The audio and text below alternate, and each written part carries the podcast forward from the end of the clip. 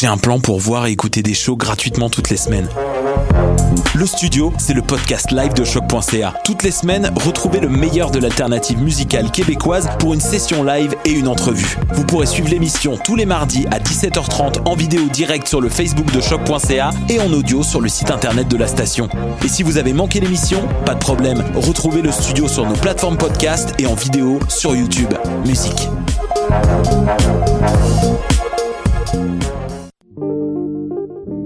Pool Hip Hop, c'est ta référence en matière de hip hop sur les ondes de choc.ca. Chaque semaine, entrevues, chroniques, actualités et mix thématiques te seront présentés dans une ambiance décontractée. Le meilleur du hip hop, ça se passe chaque semaine sur les ondes de choc.ca. Avec ta coop UCAM, apprends à devenir pro. Coop, c'est du matériel artistique, trois librairies et des conseils informatiques, comme par exemple, trouver le meilleur ordinateur pour toi. Quoi choisir entre Apple, Asus, Toshiba ou Surface? Les collaborateurs de la boutique informatique, tous des passionnés, sauront vous conseiller. Encourager ta coop, que ce soit en magasin ou en ligne, ça fait changement.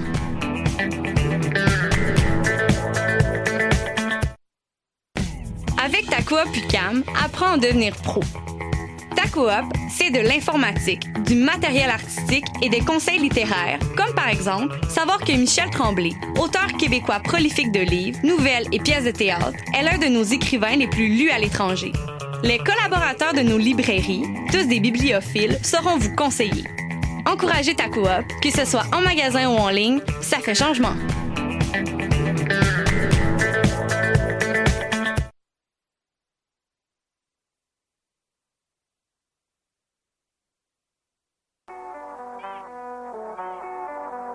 A day? Ici Robert Nelson de À la claire ensemble sur les ondes de choc.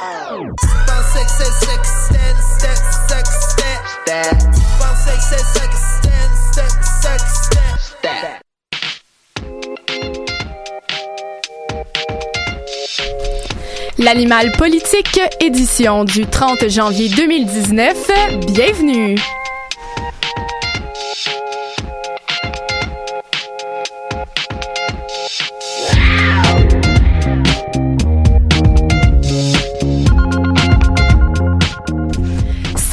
Tous, bienvenue sur les ondes de l'animal politique euh, qui revient aux deux semaines, on va le répéter.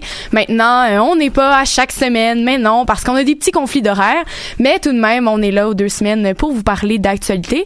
Donc euh, bonjour, mes collaboratrices. Ce matin, il manque certaines personnes. Allô? Bien oui, on a Ludo qui va nous rejoindre un peu plus tard en studio. Il y a Félix qui maintenant va devenir peut-être trop important pour nous parce que euh, il s'en va travailler peut-être pour Radio Canada, donc il va avoir une entrevue, une entrevue demain.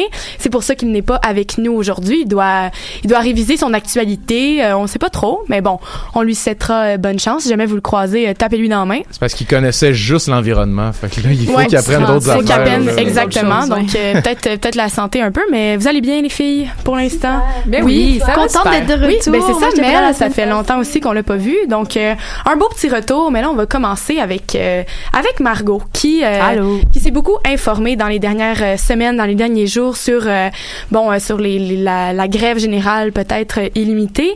Donc euh, on peut se dire que depuis euh, novembre dernier, mais la situation a évolué quand même. hein. On a eu plusieurs discussions. Ouais. Euh, eh bien, qu'est-ce qui se passe à présent?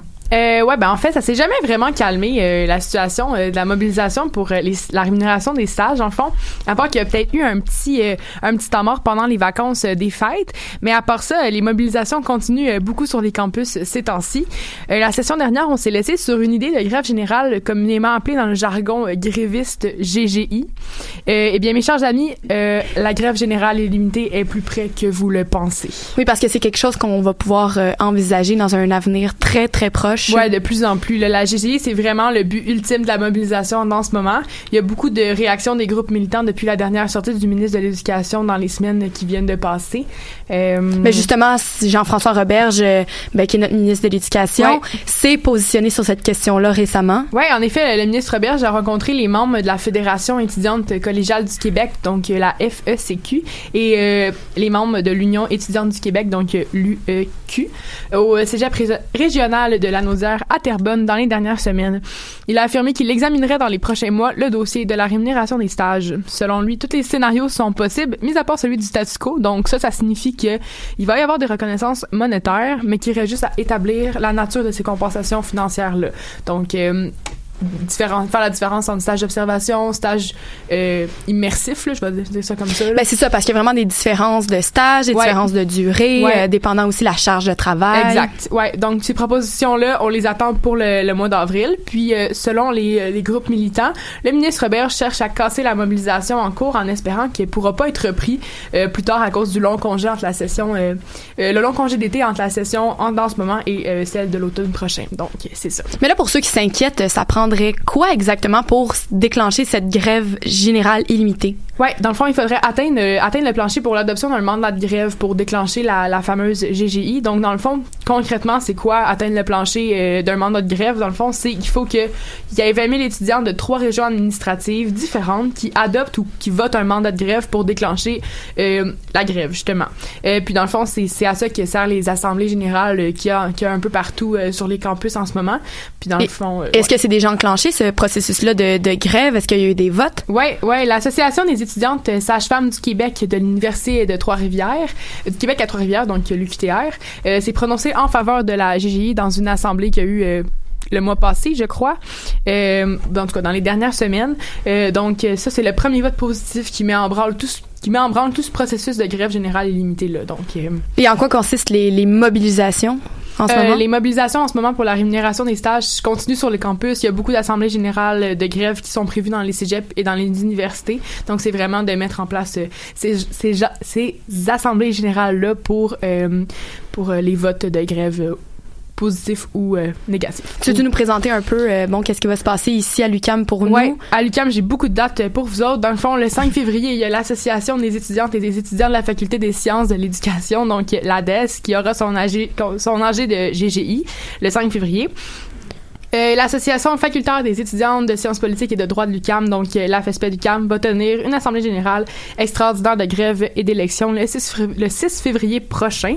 Euh, sinon, il y a euh, la- l'Association facultaire des étudiantes de, en nord de l'UCAM, donc euh, l'AFEA UCAM tiendra aussi une assemblée générale de GGI, où la GGI, dans le fond, va être un point à porter, puis ça, ça va être le 7 février. Sinon, euh, l'association facultaire des sciences humaines de l'UCAM, dont la UCAM, tiendra son, une assemblée de grève aussi, mais le 11 février. Euh, Il y a d'autres associations de l'UCAM qui n'ont pas mentionné encore. Ben, ou- comme euh, nous, par exemple, qui sommes Ouais. pour la plupart en communication. en communication, il n'y a sait? pas eu encore, euh, à, mon, euh, à ce que je de- d'annonce de, de, d'assemblée générale pour euh, un vote de grève. Sinon, d'autres dates importantes, euh, le 1er février, donc ça c'est vendredi si je me trompe Ouais. pas, euh, la rectrice de l'UCAM, donc euh, Magda Furasso, euh, qui a porté la Euh, cause... Fusaro, je pense. Fusaro, Ouais, excusez-moi, ouais, voilà. ouais, j'ai eu un petit lapsus, merci. Oui. C'est vendredi, ça. Ouais, c'est vendredi euh, qui a porté la cause euh, au bureau de la coopération in- interuniversitaire, donc euh, au BCI, euh, dans, les, dans, la, dans la dernière année, va annoncer euh, la position officielle de l'UCAM, donc euh, vendredi prochain. Et puis sinon, le 13 février, il y a une rencontre de prévue entre les représentants des, euh, entre des représentants, euh, des représentants des militants et euh, non, Des gens je recommence. Ouais, des gens, excusez-moi, je me suis trompée. Euh, privé entre des représentants du ministère de l'Éducation et le comité de liaison des coalitions, donc des militants pour euh, euh, la, le- la cause de la rémunération des stages. Donc, euh, bon, on peut dire que dans la première semaine de, de février, deuxième semaine, on va avoir plusieurs euh, plusieurs dates qui sont Ouais. qui, qui vont être là, euh, que les gens peuvent vont pouvoir participer. Allez Donc, voter, euh, ouais. oui, allez voter, euh, que vous soyez Puis- pour, que vous soyez contre, c'est important de la, le c'est savoir. La première, là, c'est celle de l'association, donc de, de la faculté d'éducation. Oui, exact, c'est le 5 février, ouais. On peut-tu dire un peu que cette, le but, c'est un peu de donner le ton, hein, parce qu'on sait que Ouais, ben, les, les, les premières revendications de rémunération des stages, ils viennent du milieu de l'enseignement. là. Exactement, donc, ça a euh, été c'est intéressant premiers- que ce soit eux les premiers à Ouais. donner le ton à l'UCAM sur ce sujet-là. hein.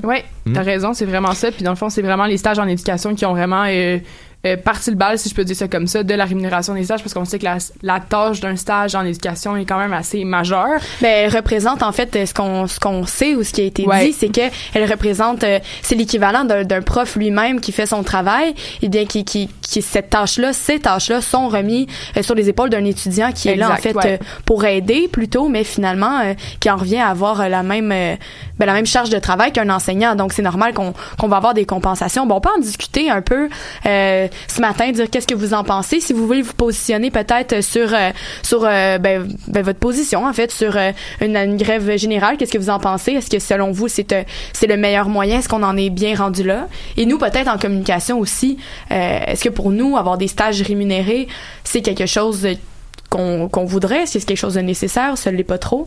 Est-ce que quelqu'un voudrait ouvrir le bal? Je pense que ça dépend vraiment du programme.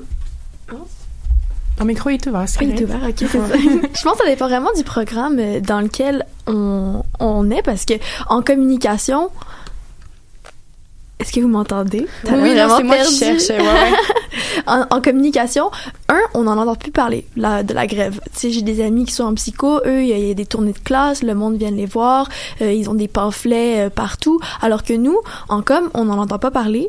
Et j'ai pas l'impression non plus que la nécessité est aussi grande de faire euh, une grève générale parce que nos stages sont d'envergure vraiment moins grande. Ouais, mais tu veux dire en fait que d'envergure moins grande plutôt en termes de temps ou en termes de, charge de temps, travail? de charge de travail. Les deux, c'est plus des, des stages d'observation, comme le disait Marguerite tout à l'heure.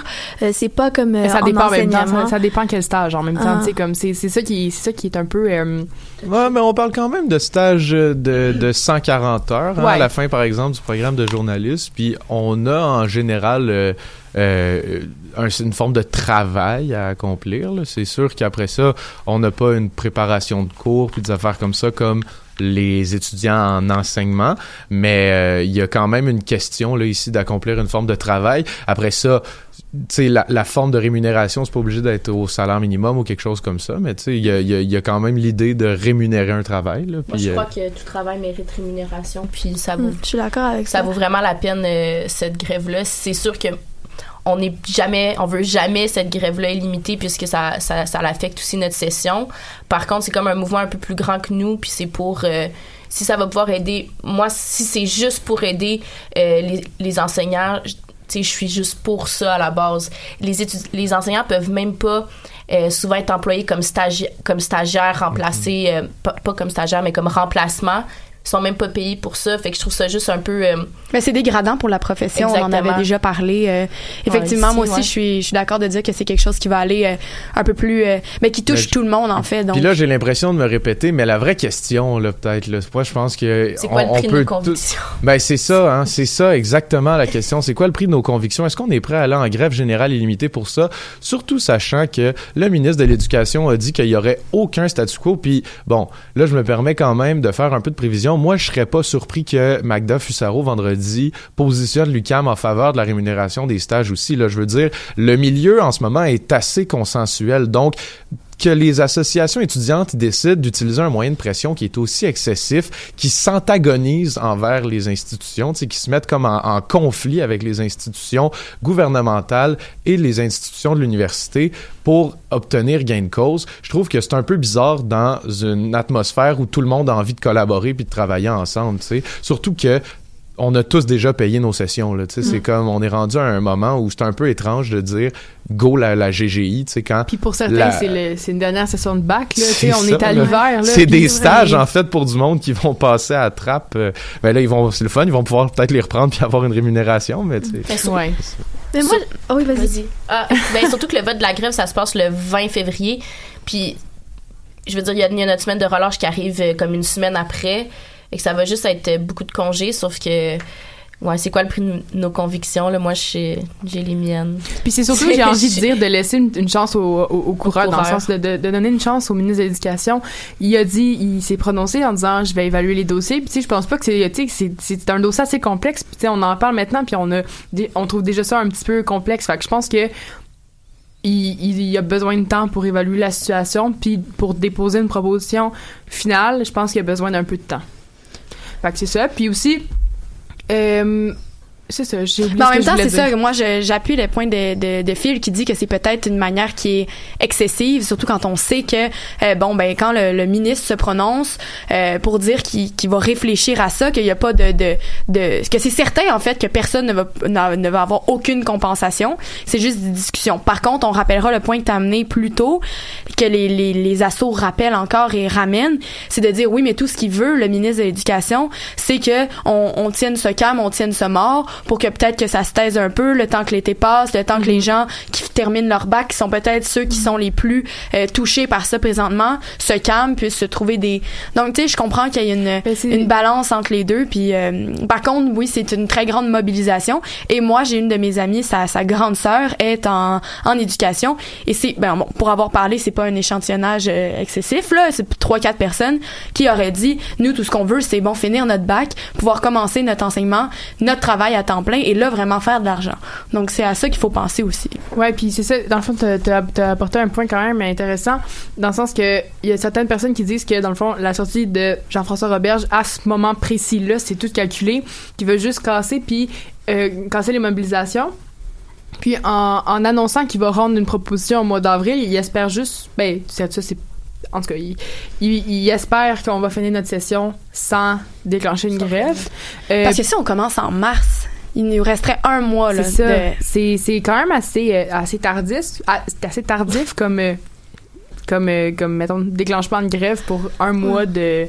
Mais en même temps, c'est, c'est le, long congé, tout ça. C'est plein de choses à calculer dans le sens. Est-ce qu'on est. Ça revient à la question, c'est quoi le prix de nos convictions? Est-ce qu'on est prêt de, de, de déclencher une grève pour un mois qui nous reste, puis pour un mois de bac pour certains, là? je me suis demandé en même temps aussi, est-ce que ça n'a pas plutôt un, un impact peut-être plus grand si, par exemple, à la rentrée prochaine, là, euh, déjà en début de rentrée, on parle de ça, et donc là, je veux dire, on a, on aurait un an de, de jeu, si on veut, Ouais. euh, un an pour plutôt euh, ben, avoir du temps, en fait, d'être en grève, parce qu'une fois qu'on a terminé l'école, oui, il y a des gens qui ont des sessions d'été, mais après ça, c'est l'été.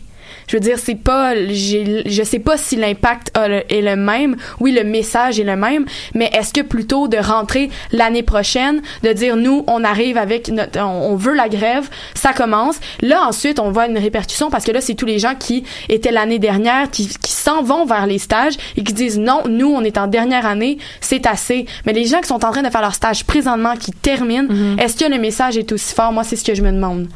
Donc, euh, peut-être on pourrait, on pourrait clore ça sur euh, cette, cette réflexion. Mais c'est une Donc, euh, peu importe votre position sur ça, euh, allez, allez aux âgés. euh, Exprimez-vous. Exprimez-vous, apportez vos points. C'est important d'en parler pour pas que ce soit euh, juste les, les, les plus grandes voix qui, qui s'expriment nécessairement. Votez, euh, c'est important. On a la possibilité ici, tout le monde, Ouais. euh, de voter. Alors euh, faites-le et on se retrouve dans quelques instants.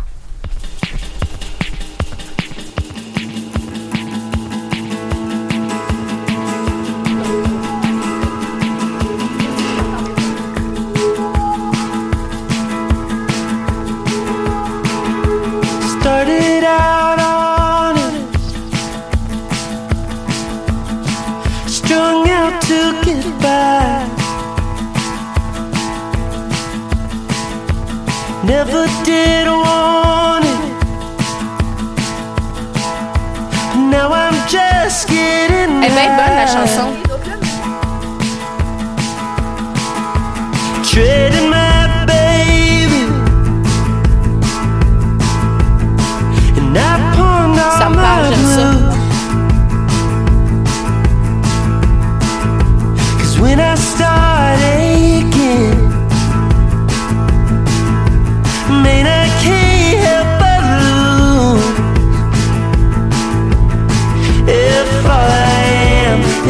is all I sing and all I done, what I mean, I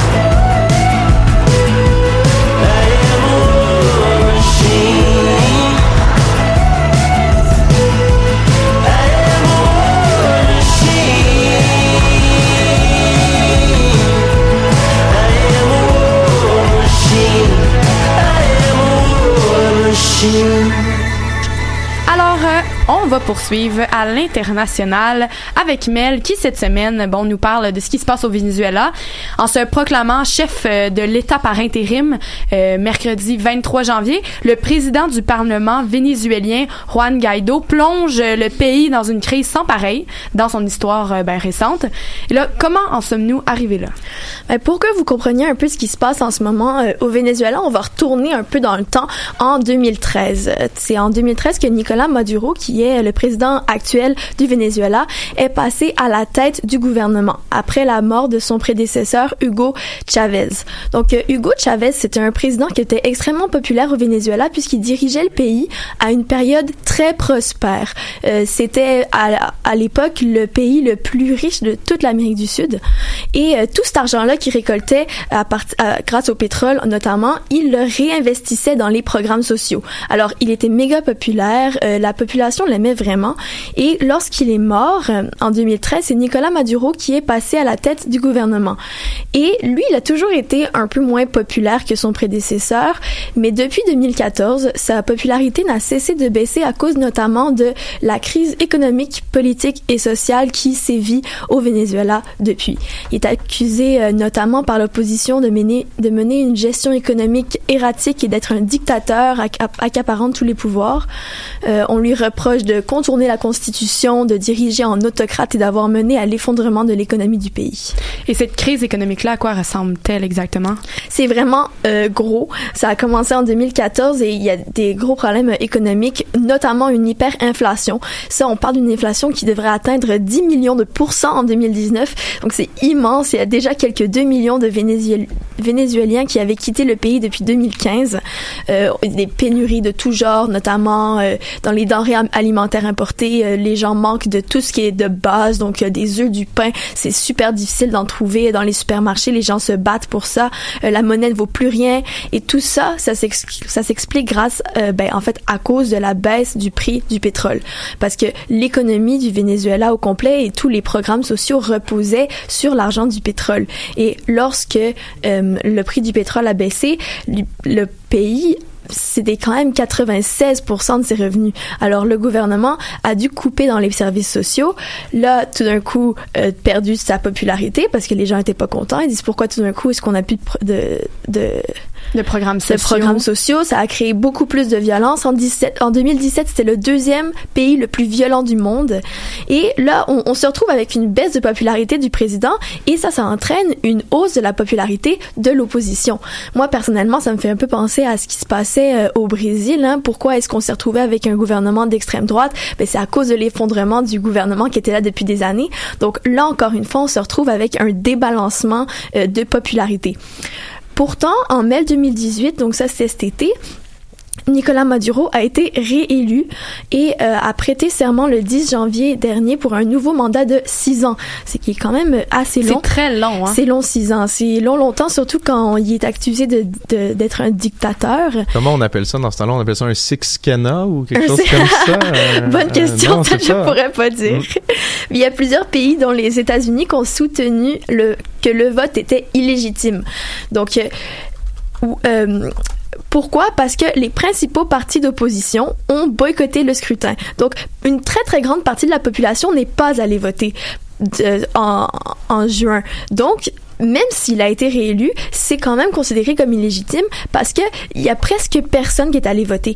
Et euh, il y a des grosses émeutes qui sévissent euh, au Venezuela depuis des années. Là, le 21 janvier, euh, ça a recommencé, des émeutes menées par l'opposition.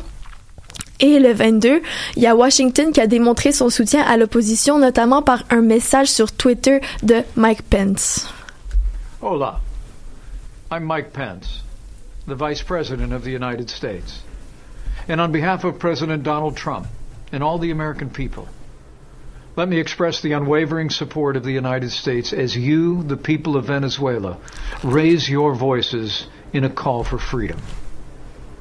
Nicolas Maduro is a dictator with no legitimate claim to power. He's never won the presidency in a free and fair election, and he's maintained his grip of power by imprisoning anyone who dares to oppose him. The United States joins with all freedom loving nations in recognizing the National Assembly as the last vestige of democracy in your country, for it's the only body elected by you, the people.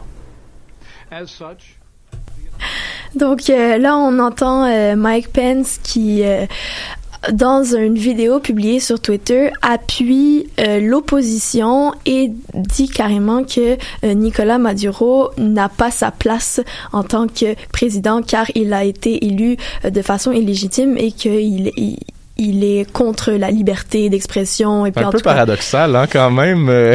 Exactement, mais oh, tu sais là là ça c'est- ça a soulevé beaucoup de débats aussi cette espèce de d'appui de Washington parce que il y a l'international ils se disent pourquoi vous êtes qui vous les États-Unis pour venir euh, dans les affaires internes d'un pays vous mêler de ça et puis appuyer quelqu'un parce que là après ça ce qui s'est passé euh, le 23 janvier donc le jour juste après ça c'est euh, qu'il y a Juan Guaido donc ça c'est le président du Parlement il s'est autoproclamé président en exercice du pays alors, il y a, ce gars de là, avec les, manifestations, on a déjà euh, 35 morts en une semaine, euh, 850 arrestations, donc c'est vraiment le chaos.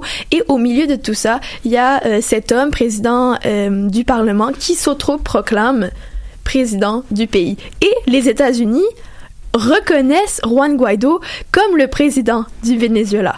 Alors, et c'est pas les seuls. En plus, il y a la Colombie, le Brésil, le Pérou, le Canada, le Chili et plusieurs autres pays latino-américains qui ont fait de même. Euh, L'Union européenne s'est présentée aussi. Elle a appelé à écouter la voix du peuple du Venezuela et réclame des élections libres et crédibles. Donc, ils ont annoncé d'ailleurs qu'ils prendraient des mesures si des élections n'étaient pas convoquées dans les prochains jours. Nicolas Maduro, il a l'armée de son côté, par contre, encore. Euh, donc, l'armée du Venezuela, c'est pour ça aussi qu'il y a autant de morts dans les, dans les manifestations. C'est qu'on a un, un espèce de gros clash. On ne sait plus c'est qui qui dirige le pays. Certains pays appuient euh, Juan Guaido, alors que d'autres, comme euh, la Chine et la Russie, par exemple, appuient encore Nicolas Maduro. Alors, c'est vraiment un gros chaos. Euh, Nicolas Maduro a exigé la fermeture des ambassades et consulats américains. Il a donné 72 heures à tous les représentants américains pour quitter le pays, mais le département d'État américain a fait savoir qu'il reconnaîtrait pas à Monsieur Maduro l'autorité pour ordonner cette rupture. Donc, dans le fond, il n'y a plus personne qui a vraiment du pouvoir. Il a des pouvoirs seulement auprès de certains pays. Donc, c'est vraiment un dossier à, à suivre parce que c'est très mélangeant. Le, le Canada, là-dedans, ils reconnaissent qui? Eux, ils reconnaissent- Juan Guaido. Ouais, hein? exactement, Et comme- pourquoi ils reconnaîtraient Juan Guaido? Est-ce que c'est juste parce qu'il se range du côté des États-Unis? Soit ça, mais c'est vrai que Juan Guaido re- représente un peu euh, la liberté versus euh, Nicolas Maduro qui est plus vu comme euh, un dictateur, euh, un peu comme les pays. tu vois, c'est pas pour rien aussi que c'est la Chine et la Russie qui soutiennent Nicolas Maduro. C'est des pays un peu plus conservateurs qui préfèrent oppresser un peu le peuple, mais then again, c'est pas moi moi je je- j'essaie de pas trop prendre un côté parce que c'est pas parce que le Canada et les États-Unis disent quelque chose que c'est nécessairement vrai. Non, exactement. Mais est-ce que finalement c'est avec, euh, euh, est-ce que c'est avec un, un vote finalement qu'ils vont départager ça? Est-ce qu'ils ouais. en discutent? C'est ce qu'ils veulent. Donc là, euh, d'ailleurs, le 4 février prochain, ça c'est la semaine prochaine, euh, les pays occidentaux vont se réunir et en urgence. Euh, ça, c'est apparu dans les nouvelles ce matin. Ils disaient qu'ils allaient en parler parce qu'ils veulent déclencher un vote, euh, un vrai vote cette fois, où, tout, où ils forceraient tout le monde à aller voter parce qu'ils veulent savoir qu'est-ce que la population en pense. Mais tout de même, on peut se demander, comme tu as dit, de, un peu de quoi on se mêle. Ouais, Je comprends qu'il peut y avoir bon, des, des échanges euh, économiques, euh, des, des raisons politiques pour pouvoir s'en mêler. Mais bon, de toute façon, il faut que ça se règle nécessairement parce que les violences vont ne cesser d'augmenter. Ça va, ben, ne vont pas cesser d'augmenter, en fait. Et euh, ben, ça peut devenir absolument terrible. Il peut peut-être avoir, euh, bon, ça peut se virer carrément en guerre civile si jamais euh, les tensions continuent de monter. Donc, euh, c'est encore un dossier. euh, on a des dossiers à suivre Ah hein, à oui, l'animal constamment. politique. Euh, Bon, allez, je te remercie, Mélanie. Merci. I don't see no fake, tryna conceal my fate. I don't play, came a long way from the basement. Betty wanna be my bae. Hey, actually okay, let that bitch right out my way. Popping a bean like a rave, she can get lit in Vegas. Fuck 12, do the race, double bells with the weight. Screaming no fuck love, get paid. I just want roll for a race. Uh, Lambo the top of the brains, riding on blaze. I don't need no stress, I don't need. Alors, on va passer maintenant euh, en économie avec Béa. Béa, cette semaine, euh, on parle de musique, mais plus précisément des artistes et de leurs revenus dans l'industrie musicale. Oui, j'avais le goût un peu de, euh, de changer, là, de pas juste être directement. oh. oui, j'avais le goût qu'on parle de nos artistes, de l'argent qu'ils font à une époque qu'on sait tous très rapide et surtout axé sur le streaming. J'avais le goût qu'on discute de la musique et de la réalité des artistes québécois, en fait. Ce phénomène dont notre génération est témoin et que l'on, pourtant, on écoute de plus en plus de musique et ceux que l'on écoute reçoivent de moins en moins de revenus. C'est un phénomène qui s'explique mal quand on apprend qu'en moyenne, les Canadiens dépensent jusqu'à 125 dollars par mois pour avoir accès à du contenu culturel. Et ce 125-là, ça inclut quoi? Ça l'inclut, euh, c'est des dépenses hyper variées qui passent d'achat d'appareils mobiles comme euh, nos iPhone, euh, iPod, euh, MP3, cassette, toutes les kits, à des paiements d'une connexion Internet, à des, des- à des abonnements à des plateformes comme Netflix, Spotify. Et euh, évidemment, il existe plusieurs plateformes qu'on écoute sûrement tous autour de la, autour de la table, que ce soit Apple Music, Spotify, Google Play Music ou, ou encore... des haut-parleurs, des stéréos, puis euh, des écouteurs, c'est tous des outils qu'on va utiliser à des fins culturelles. Mais ces, ces, ces grands-là de ce monde, les Spotify, les Apple Music, eux, en fait, n'ont pas du tout, par contre, les mêmes revenus que, que les artistes euh, comme diffuseurs, c'est bien ça? Non, les revenus de ces diffuseurs-là sont incroyables quand on pense euh, aux revenus des plus grands là, de la plateforme de streaming Apple Music et Spotify. En 2030, on prévoit que leurs revenus vont atteindre les 28 milliards ensemble, selon la banque d'investissement Goldman Sachs. Ces revenus sont une augmentation de 500% en une douzaine d'années pour ces deux entreprises. Depuis le début de l'année, juste en 2019, c'est 3,4 milliards de dollars que ces revenus-là ont engendré aux États-Unis. C'est une hausse de 28% par rapport à l'année dernière. Et puis, euh, on, on, inc- on inclut aussi dans, les sites de streaming YouTube euh, et Vevo. Ouais, parce que YouTube aussi, on peut bon télécharger assez facilement euh, Oui. avec euh, le fameux YouTube euh, Converter. Converter. Mais si les, les revenus énormes de ces diffuseurs-là ne rentrent pas directement dans les poches des artisans, ou du moins il n'y a pas une partie euh, qui, ben, une assez grande partie qui leur est euh, retournée, comment alors ils font leur argent? Ben, c'est là que je viens, c'est surtout avec euh, évidemment les droits d'auteur euh, qui permettent des redevances versées aux auteurs-compositeurs pour chaque, mettons, passage à la radio. C'est pour ça que c'est aussi une extrêmement bonne raison d'écouter de la musique euh, québécoise puis de valoriser nos artistes dans nos radios. Puis aussi, on peut penser à, à des redevances quand l'émission d'un artiste va jouer avec une pub. On peut penser à la plus récente, là, Hubert Lenoir avec Fille de personne 2 qui est associé maintenant à TELUS. Euh, puis c'est souvent ultra payant puisque ces, ces, ces chansons-là vont être chasamées. Euh, donc, on va les écouter puis ça va permettre une écoute euh, continue puis faire découvrir ces artistes-là. Évidemment, il y a l'achat de billets, l'achat de, de, de t-shirts puis de produits dérivés. Puis tu parlais justement euh, des euh, lorsque les chansons sont diffusées à la radio qui ont des redevances. Ben, ce qui est intéressant au Québec, on a le modèle de Ici Musique à Radio Canada, que a une plateforme, il y a vraiment une plateforme comme De un genre de Spotify, aussi.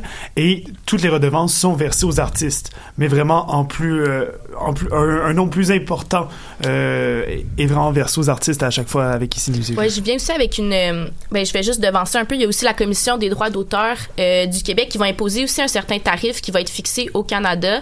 Puis au Québec, c'est sûr qu'on qu'on essaie différentes, euh, différentes alternatives. Puis. Euh, j'ai pas réussi par contre à trouver des, des montants qui, qui pouvaient qu'on pouvait comparer quand notre un artiste, sa chanson est mise dans une publicité, mais en Europe, ça va jusqu'à 30 000 euros lorsque ta chanson passe dans une publicité, puis c'est vraiment euh, hyper payant. Mais nous autres, euh, comme tu as dit, on a, on vraiment des quotas plus... euh, on essaie de valoriser justement notre culture de différentes manières. Ben, je peux comprendre que c'est euh, c'est c'est payant, oui, quand on passe dans une publicité, mais c'est quoi le, le nombre d'artistes qui vont être capables de passer dans ces publicités-là?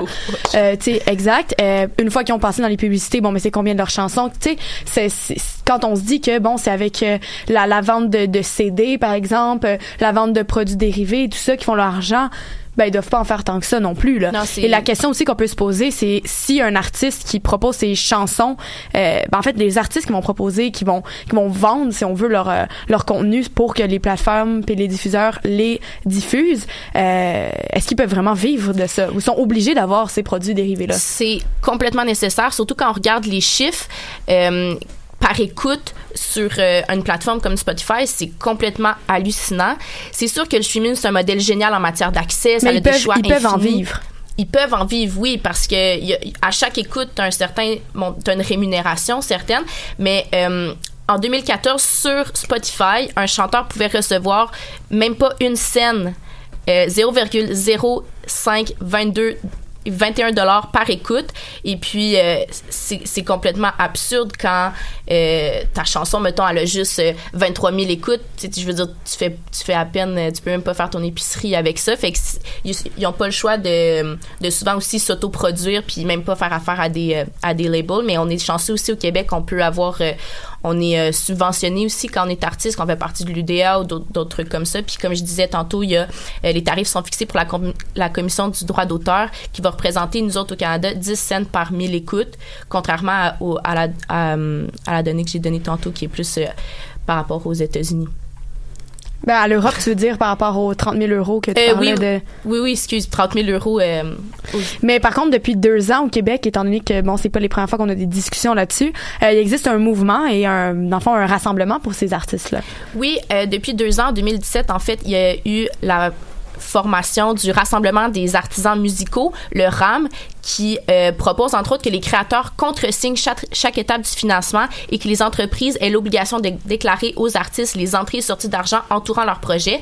Donc, ça veut dire que l'artiste va vraiment être au courant aussi de ce qu'il produit, puis va vraiment être capable de faire le suivi aussi de toutes, euh, de toutes ces euh, plateformes de streaming-là, puis être capable de, de mieux faire son plan de de carrière.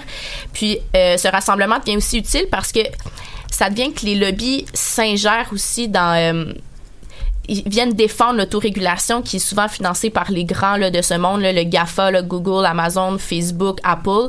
Puis ils font passer pour ceux qui défendent la culture comme ceux du RAM pour euh, des passistes, donc ceux qui ont vraiment un amour pour le passé puis qui ont de la misère, mettons, à passer aux différentes technologies puis euh, passer à autre chose. Mais le le rassemblement, en fait, il veut juste refaire le portrait de la musique avec la technologie d'aujourd'hui et pour nos artistes d'ici. Ils veulent rendre ce mouvement-là international euh, du fait que Mais ça, l'autorégulation, en fait, est-ce que tu pourrais nous expliquer un peu qu'est-ce que ça fait sur euh, sur les, les plateformes? Euh, Est-ce que c'est en fait est-ce que ça Ben, ressemble ça aux par algorithmes? écoute. Ben oui, c'est comme par C'est comme écoute. ceux qui ont le plus d'écoute vont se placer en premier, dont nécessairement Puis les gens vont continuer de ils les vont être aussi dans les playlists puis c'est là que tu veux ta place tu veux être dans les listes de lecture sinon euh, tu sais ceux qu'on écoute des fois on va juste mettre euh, café café Montréal puis là il va avoir ta musique dedans mais c'est là que tu te fais écouter puis c'est là que tu viens En fait, eux Un- revendiquent leur, leur place dans ces dans ces listes-là et veulent pouvoir avoir une visibilité même s'ils n'ont pas euh, 100 000 écoutes et plus. C'est bien Exactement. ça? Ok. Puis maintenant, si on se met à comparer des, euh, des chansons, euh, des chansons euh, aux- États-Unis, mettons que je vais vous faire euh, écouter deux extraits, puis je vais vous faire deviner le chiffre, le milliard des, le, les écoutes. Trop tard. Trop tard. Mais euh, Ouais, le nombre, le, Le le- nombre d'écoutes. d'écoute pour ces deux chansons-là. On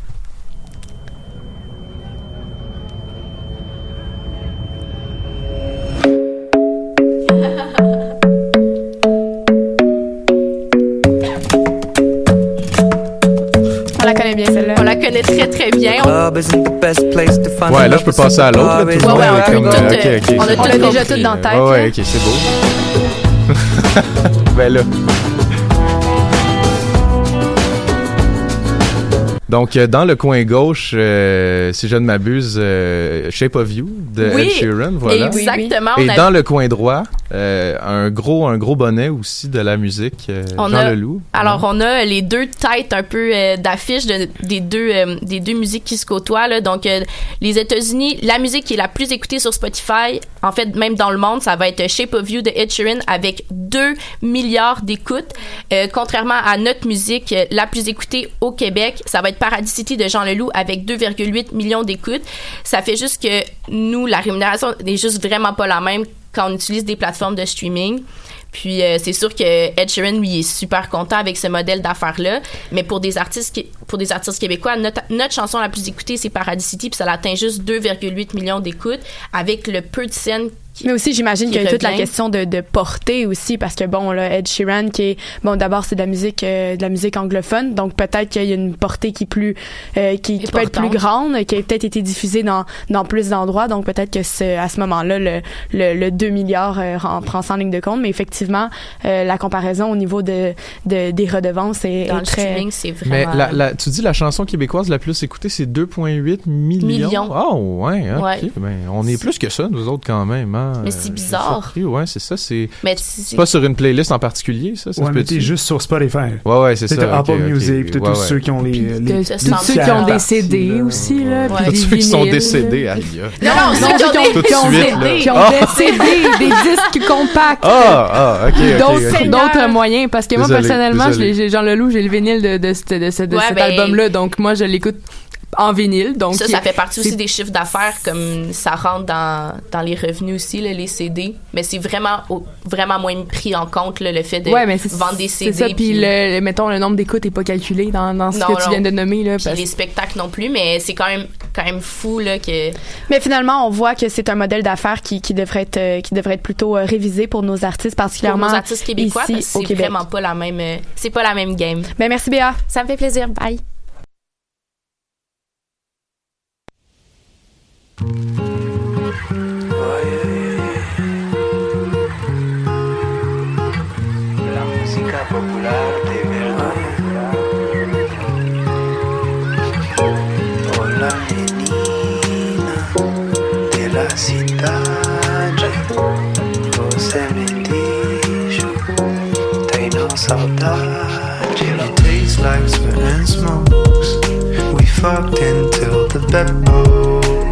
Every time I go, you break like bread and butter.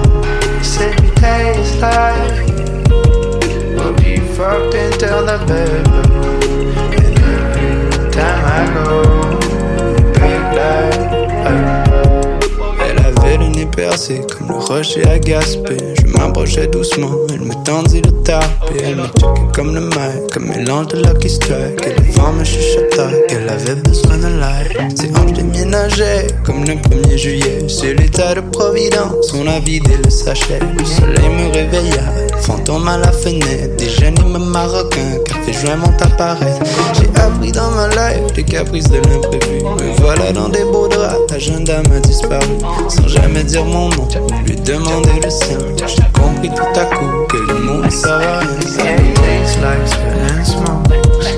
We fucked until the Every time break like bread and Said you taste like. I don't know who to believe. No bullshit on my grave. For you best cheat on out That ghost boy. It won't make a sound I leave. No ties that suit me. Oh Just don't play for keeps. It tastes like sweat and smoke We fucked until the bed blows Every time I go You break like bread and butter It tastes like sweat and smoke We fucked until the bed blows Every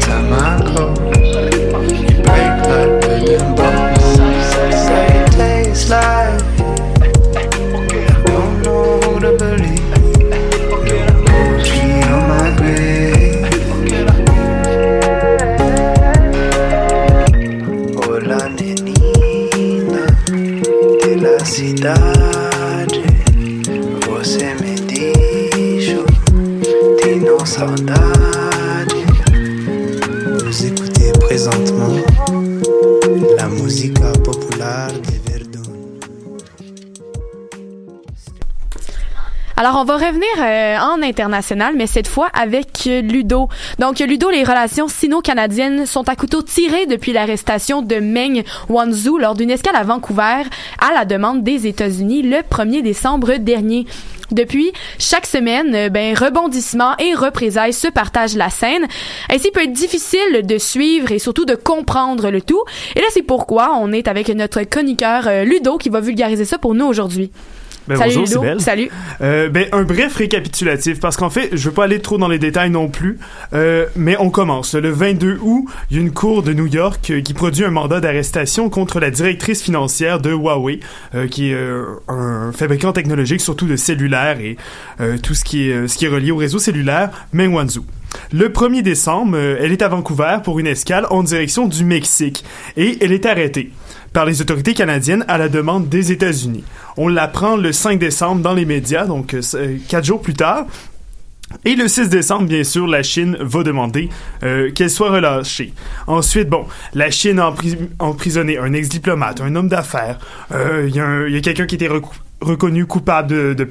ben, euh, qui a été reconnu coupable pour des crimes euh, de, de trafic de drogue aussi. Euh, sa sanction, en fait, a été alourdie.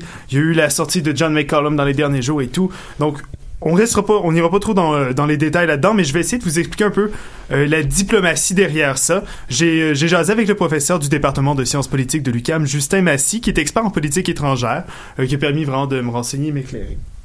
Et donc, on apprenait lundi que Washington demandait formellement à Ottawa d'extrader Meng Wanzhou et portait 23 chefs d'accusation contre la firme et ses associés, dont fait partie la directrice financière. Alors, que se passerait-il ensuite? Euh, en ce moment même, le dossier repose entre les mains du ministre de la Justice canadien. Il y a un juge présentement qui va se pencher sur les, chefs d'accusation euh, des États-Unis. On doit déterminer si ces 23 chefs d'accusation ou une majorité, il y a un équivalent au Canada. Parce qu'en bref, le Canada ne ne va pas procéder à l'extradition de quelqu'un pour des crimes qui ne sont pas reconnus au pays. Ça, faut être clair. Par contre, où est-ce qu'il y a un flou? Mais c'est que les États-Unis et Donald Trump ont parlé de sanctions américaines à l'Iran. Donc, euh, Huawei aurait violé des sanctions euh, américaines, vous savez, avec le traité euh, de Vienne euh, dont les États-Unis s'étaient retirés euh, l'an dernier sur le nucléaire euh, iranien. Mais ça, c'est flou parce que le Canada fait toujours partie de ce traité-là.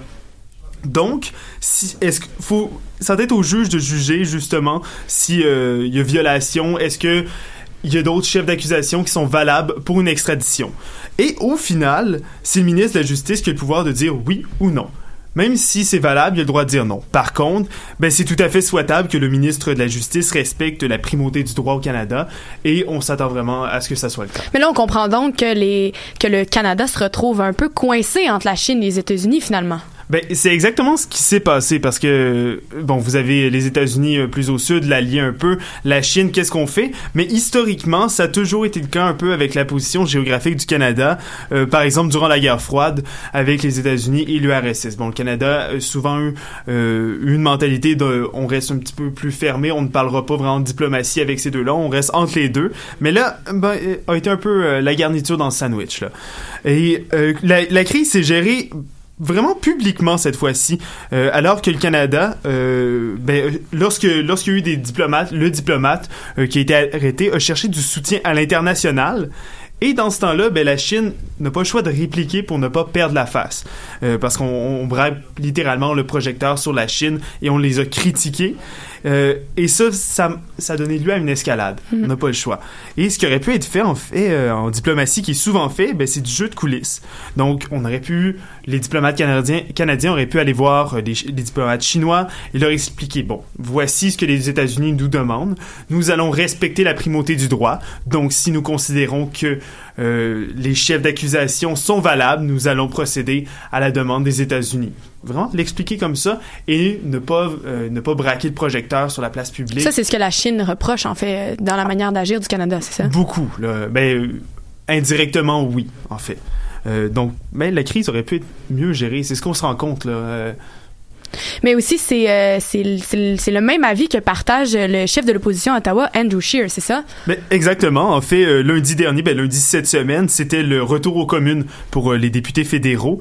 Et ben, Andrew Scheer agit en bon chef d'opposition parce que c'est son travail Oui. et a vivement critiqué le gouvernement Trudeau pour euh, tout ce qui s'est passé. Là, mais sur le aussi son bilan diplomatique après bon trois ans et demi euh, puisque vous savez on s'en va en élection cette année et a dit que Trudeau avait des des euh, relations dévas- euh, des relations vraiment qui ont a détruit des relations avec les États-Unis, la Russie, la Chine, l'Inde, le Japon et l'Australie. Ça fait quand même pas Ça fait, ça fait un c'est bon ça. bilan. Donc, il, a, il a vraiment critiqué, mais il n'a pas expliqué ce que le gouvernement conservateur aurait fait s'il avait été au pouvoir. Bien sûr. On se rappelle que le précédent gouvernement conservateur de Harper avait de la misère aussi euh, sur la scène internationale. Euh, par exemple, avec la Chine, il y avait un moment donné, lors d'une conférence en Chine, il avait mixé droits humains et investissements financiers. Euh, il avait dit, bon, traduction libre, que le gouvernement croit qu'une bonne relation économique et diplomatique n'est pas incompatible avec un dialogue sur les droits humains et la liberté. Bon, il y a des points qui sont amenés dans, cette, citation-là, mais c'est surtout, ça revient à, à de la diplomatie. Il faut jouer en coulisses. Il faut pas le dire tout, haut, en, tout temps, parce que là, les Chinois se sentent visés, vont devoir répliquer, et là, il y avait eu une vraiment des tensions entre les deux pays.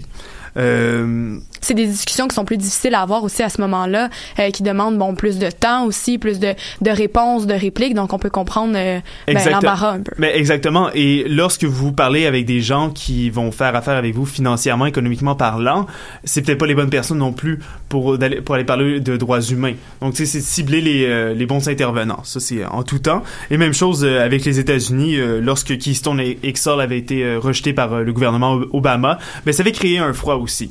Donc, euh, c'était des passes, ça n'a pas bien été pour les conservateurs, ça va un petit peu moins bien pour Trudeau, mais c'est tou- c'est toujours des passes, ça va s'améliorer. Il n'y a pas eu un bon un gouvernement canadien qui a toujours eu des bonnes relations avec tout le monde, donc c'est vraiment c'est normal. Mais à partir de ce moment-là, euh, Ludovic, à partir du moment où on comprend mieux ce qui pourrait arriver dans les prochaines semaines, euh, expliquez-nous ce qui, expliquez-nous si ça augure bien en fait pour les relations euh, sino-canadiennes. Honnêtement, non. Parce que, euh, bon, le Canada, euh, tout ça, c'est vraiment avec euh, Huawei. et Huawei a comme but d'installer le réseau 5G au Canada, ben, comme un peu partout dans le monde. Et du, Five Eyes, donc c'est un groupe qui, qui regroupe le Royaume-Uni, l'Australie, la Nouvelle-Zélande, le Canada et les États-Unis, qui se partagent des renseignements. Ben, c'est le seul qui n'a pas dit non encore. Donc le Canada est encore ouvert à voir Huawei pour venir installer son implanter son système de 5G. Euh, beaucoup de critiques parce que euh, on parle que c'est un système que les Chinois peuvent utiliser pour espionner. C'est vraiment c'est développer une nouvelle technologie, donc c'est flou, c'est vague. Euh, mais si jamais le Canada accepte la demande des États-Unis et extrade Meng Wanzhou et dit non au 5G, attachez votre sucre, ça va pas s'améliorer. les, euh, Mais j'ai l'impression que au, au niveau des relations avec la Chine, il y a comme dans les dans les pays de l'Occident, il y a majoritairement uniquement le Canada. J'ai l'impression qu'il continue à tenter de peut-être dompter en grosses guillemets si on veut la, politique étrangère de la Chine en en, en faisant en utilisant l'espèce de, de doctrine de Trudeau qui veut un commerce international qui est progressiste d'une certaine façon. Donc ce serait comme un gros désaveu envers la politique internationale du gouvernement de Justin Trudeau que euh, de complètement couper les ponts avec la Chine chose qui euh, je pense aussi à l'accord de partenariat euh, pacifique, transpacifique euh, global et progressiste. Là, il y a un très long nom qui garde toujours une porte ouverte pour que la Chine se plie un peu aux, aux- aux lois de cette nouvelle zone de libre échange là. Euh, il, y a, il y a beaucoup de choses là-dedans là, si on coupe définitivement les ponts avec la Chine. Oui, mais ça, ça ne serait pas de couper définitivement les ponts, ça serait Non. plus, euh, ben il y aurait un froid. Oui, ça serait plus un- difficile de négocier Exact. et après c'est ça, c'est de re- reapprocher le gouvernement pour certains trucs. Tu veux pas avoir de froid habituellement, surtout pas avec la Chine. parce Surtout que- pas avec la qui est un très gros partenaire économique. Et on Oui. se rappellera aussi que le Canada, bon, a été un peu placé dans cette position-là, euh, ben, à cause des États-Unis qui lui ont dit, nous, on veut que t'arrêtes. Bon, donc euh, on va, on va avoir plus de détails après, euh, j'imagine, après le, le procès, après tout, euh, bon, euh, après que le juge ait rendu euh, son jugement. Alors, je vous remercie pour cette belle émission encore une fois, à mes collaborateurs euh, Marguerite euh, Morin, Ludovic Théberge, Félix Penneau, Mélanie Loubert et Béatrice Guimont. C'était Sybelle Olivier Cloutier à l'animation. On se retrouve dans deux semaines. Bye bye!